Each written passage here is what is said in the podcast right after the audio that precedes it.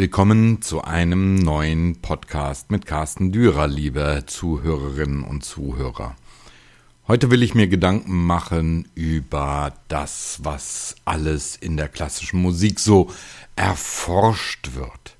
Es vergeht momentan kaum ein Monat, in dem man nicht von einer Meldung in Kenntnis gesetzt wird, dass ein bestimmtes Thema im Bereich der klassischen Musik erforscht wird. Da gibt es Besucherbefragungen von klassischen Konzerten, deren Auswertung anscheinend dazu führt oder führen soll, dass man vielleicht seine Konzertprogramme in einem bestimmten Saal abändert. Da wird erforscht, wie man als Laie Musik aufnimmt, ob im Internet gestreamte Konzerte einen ähnlichen emotionalen Effekt beim Zuhörer bewirken können wie Live-Konzerte. Auch wird man damit konfrontiert, natürlich in heutigen Zeiten, ob ein entsprechend gelüfteter Konzertsaal nicht doch dafür sorgen könnte, dass wieder Live-Konzerte stattfinden können, ohne die Angst zu haben, dass sich Besucher mit dem wohlbekannten Virus anstecken oder einem anderen, den wir noch gar nicht kennen. Es ist gut und wichtig, dass man sich Gedanken macht um solche Dinge, dass man für bestimmte Bereiche wissenschaftliche Grundlagen schaffen will, die sich dann vielleicht in irgendeiner fernen Zukunft auf dem Musikmarkt auswirken. Aber kommt das wirklich zum Tragen? Eigentlich ist es doch eher so, dass diese Forschungen immer nur einen bestimmten Status quo während des Moments der Forschungsbetrachtung zur Grundlage haben. Wenn die Forschung dann abgeschlossen ist, können sich die Gegebenheiten längst verändert haben. Und noch mehr. Bis die Daten einer solchen Forschung überhaupt umgesetzt werden können in einer Welt wie der klassischen Musikwelt, müssen eigentlich mindestens ein oder zwei Jahre vergehen, da die Branche immer weit im Voraus arbeitet. Die Frage, die sich also stellt, was wollen diese Forschungen? Natürlich, sie wollen vor allem forschen. Das könnte man zumindest annehmen, wenn man sieht, wer da so involviert ist. Meist sind es private oder staatlich geförderte Forschungsprogramme von Wissenschaftlern, die sich eines Themas annehmen. Diese Wissenschaftler sind eigentlich aufgrund ihres Amtes meist schon zum Forschen und dem Veröffentlichen solcher Ergebnisse verpflichtet, ja geradezu verdammt.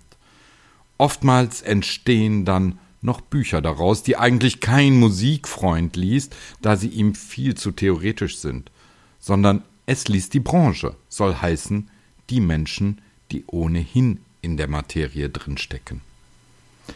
Also bewirken diese Forschungen wirklich etwas? Kaum, wenn ich meine Erfahrungen zugrunde legen darf.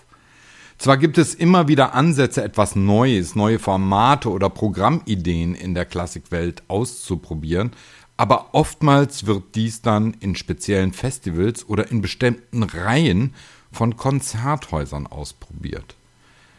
Die eigentlichen Veränderungen aber finden letztendlich aus der Erfahrung der Konzertveranstalter, der Musiker, der praktischen Arbeiter im Musikmarkt statt. Denn Sie sind ja viel näher an der Materie als die Forscher, die, um die Forschung auch allgemeingültig zu machen, immer recht große Gruppen betrachten müssen, sich viele Probanden vornehmen müssen, was die Ergebnisse zwar verifizieren mag, die Umsetzungswahrscheinlichkeit an einem bestimmten Ort aber meist schon aufgrund spezifischer Gegebenheiten nicht ermöglicht. Es ist so, wie es oftmals mit Argumenten ist, auch mit guten Argumenten. Sie werden mit einfachsten Gegenargumenten vom Tisch gefegt. Wenn ich jemandem erzähle, dass eine Familie in Finnland, die ein Kind bekommt, nicht etwa vom Staat Geld erhält, sondern eine erhöhte Abgabe zahlen muss, dafür aber das Kind später in der Ausbildung die besten Chancen vom Staat erhält, ja für ein Studium sogar monatlich bezahlt wird, damit es als Student nicht arbeiten muss, dann wird gelächelt und gesagt, ja, das klappt in einem Land mit so einer kleinen Bevölkerung, aber nicht in einem wie Deutschland. Ausprobiert hat es allerdings noch keiner, abgesehen davon, dass die Menschen nach vielen Jahren des Pemperns für kinderreiche Familien wahrscheinlich mit einem riesigen Aufschrei in der Bevölkerung äh, vonstatten gehen würden, was kein Politiker aushält, da sie oder er, die Politikerin oder der Politiker, doch nicht den Unwillen der äh, Wähler auf sich ziehen will, auch wenn es für die Entwicklung eines Landes vielleicht besser wäre. Wie auch immer, es gibt aber auch Bereiche von Forschungsfeldern, die langsam in die Realität durchsickern, sich langsam entwickeln und man sie dann auch in, in praktischen Dingen wiederfindet, ohne dass sich noch jemand an die Forschung erinnern kann, die den Auslöser bereitstellte. Sie wollen ein Beispiel? Sie kennen sicher alle Fiberglas oder das Material, das man auch Carbon nennt. Ähm, das ist eigentlich allen bekannt, ein wichtiger Grundstoff, äh, Grundstoff für die Gewichtsreduzierung und Sicherheit. Ich erinnere mich noch, als ich mir meinen ersten Motorradhelm kaufte, gab es die preiswerten aus Polycarbonat und die teureren aus Fiberglas. Die aus Fiberglas alterten langsamer und wurden weniger schnell im Material spröde und konnten entsprechend eine höhere Sicherheit für den Motorradfahrer garantieren. Dieses Material wurde über die Jahrzehnte immer mehr verändert und führte zu immer neuen Einsätzen in der Praxis. Im Motorsport ist dieses Material gar nicht mehr wegzudenken. Aber dann kam ein findiger Engländer, der auf einer Farm ein Klaviergeschäft betreibt und seine eigenen Forschungen durchführt, Richard Dane von der Hurstwood Farm, auf die Idee, Carbon in Instrumenten zu verarbeiten. Seine Idee war mehrfach begründet. Zum einen würde dieser Werkstoff sich nicht von Luftfeuchtigkeit beeinflussen lassen, zu anderem wäre er leichter als Holz. Und vor allem, Holz ist endlich. Seine ersten Instrumente mit Carbonteilen wurden und werden immer noch von der Firma Steingräber und Söhne in Bayreuth gebaut. Da sind dann Teile in der Mechanik aus Carbon oder auch der gesamte Resonanzboden. Die Idee, einen kompletten Flügel aus Carbon zu bauen, hatte Dane schon lange und hat ihn auch verwirklicht. Das Ergebnis war noch lange nicht überzeugend, aber immerhin begannen auch andere Klavierhersteller sich Gedanken zu machen und haben heute Carbonteile in ihren Mechaniken oder anderen Teilen der Flügel verbaut. Allein Oftmals wehren sich die angestammten Klavierbauer dagegen, da sie um ihre einmal erlernte Arbeit fürchten. Dabei ist Carbon eigentlich ähnlich einfach und fast genauso wie Holz zu bearbeiten.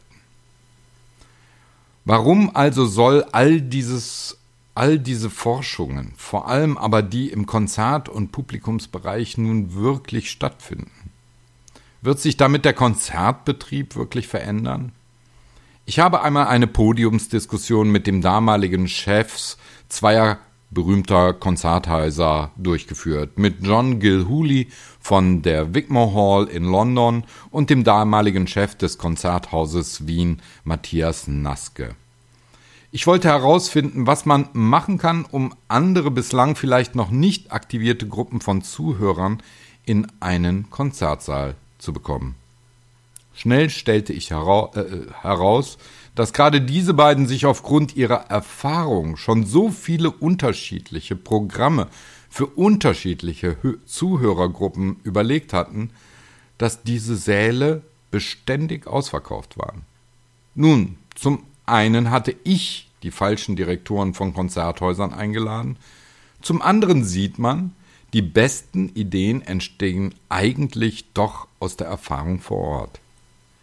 Und dann ist das Ergebnis auch direkt auf das Publikum vor Ort zugeschnitten und wird nicht versucht, aufgrund einer Forschung auf das jeweilige Publikum überzustülpen.